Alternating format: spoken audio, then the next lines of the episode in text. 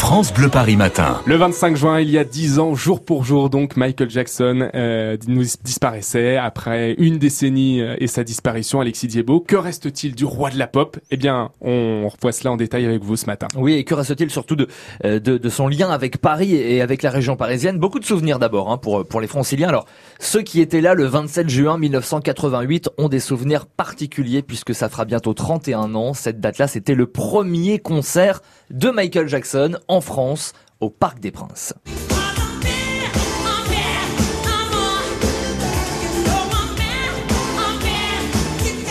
27 juin et 28 juin, deux dates à Paris, donc dans le cadre de son Bad World Tour, dont beaucoup de Parisiens évidemment se souviennent avec émotion. Autre date importante, on fait un bond de 10 ans, on est le 20 avril 1997. Les franciliens se pressent sur les grands boulevards qui sont exceptionnellement fermés pour le passage de Michael Jackson qui est venu inaugurer son double de cire au musée Grévin. Ah et oui, des centaines de fans sont présents euh, ce jour-là, c'est vraiment la cohue, tous les médias euh, sont là aussi. Même le mime Marceau a fait le déplacement et se fait euh, une petite prestation comme ça devant Michael Jackson avant que sa statue ne lui soit dévoilée donc au musée Grévin. Michael Jackson et la région parisienne. Alors le roi de la pop n'a jamais tourné de clip euh, dans la région, mais en de france mais mais il y a un lieu qu'il adorait tout de même et il est en Seine-et-Marne. Oui, absolument. On l'a beaucoup vu d'ailleurs hein, filmé dans ce lieu. C'est Disneyland Paris, bien sûr. Quasiment à chaque fois qu'il était en France, eh bien il faisait un passage dans le, le parc de Disney. D'ailleurs, Michael Jackson a eu sa propre attraction à Disney. Vous le saviez? À Disneyland Paris, il y avait Capitaine EO,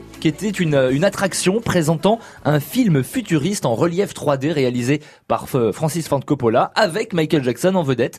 Elle a été arrêtée en 98 cette attraction et puis à sa mort, il y a 10 ans, elle a réouvert l'attraction temporairement jusqu'en 2015. On trouve d'ailleurs à Disney une dalle au nom de Michael Jackson, un peu comme son étoile, vous savez, sur euh, Hollywood Boulevard à Los Angeles.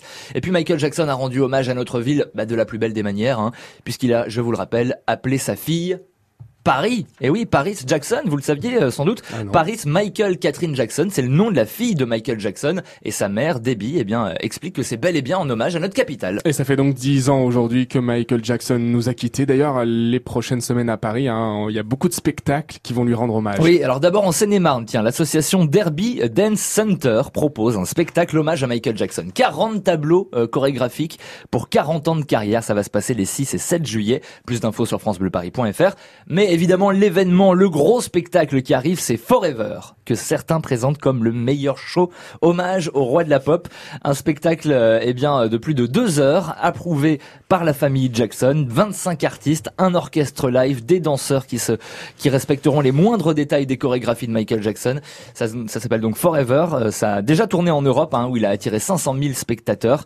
Et puis, euh, donc, ça sera au Casino de Paris. Enfin, à Paris, au Casino de Paris, donc les 20, du 28 au 1er décembre 2019, on entendra certainement cette chanson.